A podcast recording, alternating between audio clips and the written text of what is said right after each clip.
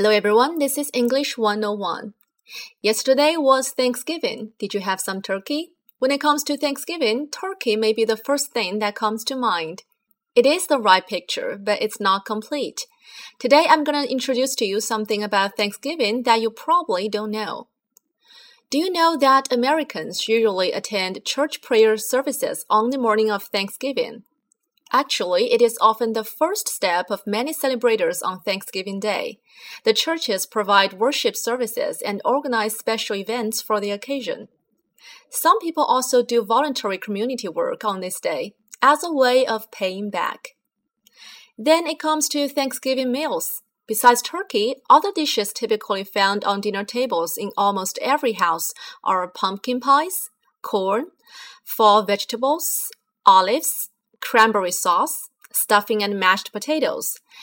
At the meal, many families observe the ritual of taking turns to express what each member is thankful for.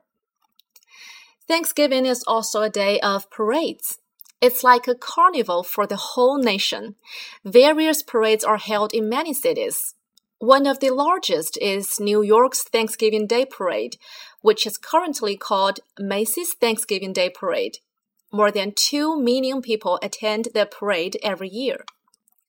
Important features of the parade are themed floats, scenes from Broadway plays, large balloons of cartoon characters and TV personalities, and high school marching bands.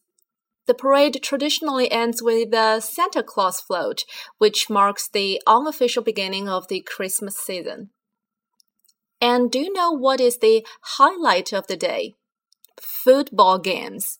The U.S. National Football League has played a special game on Thanksgiving every year since its creation in 1920 with the exception of 1939 to 1944 due to World War II. It's referred to as the Thanksgiving Classic, and thousands of fans watch it with popcorn and chips in hand, either in stadiums or on television. And for shopaholics, Thanksgiving Day is always a big day of discounts. While Chinese citizens enjoy an online shopping spree on November 11, Americans flock to physical stores just after Thanksgiving.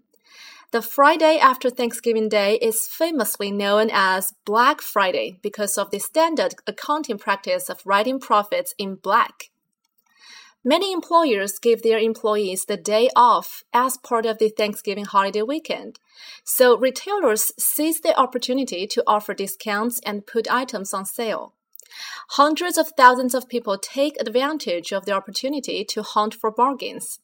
The sight of people waiting in long lines for shops to open on the morning after Thanksgiving Day is quite normal.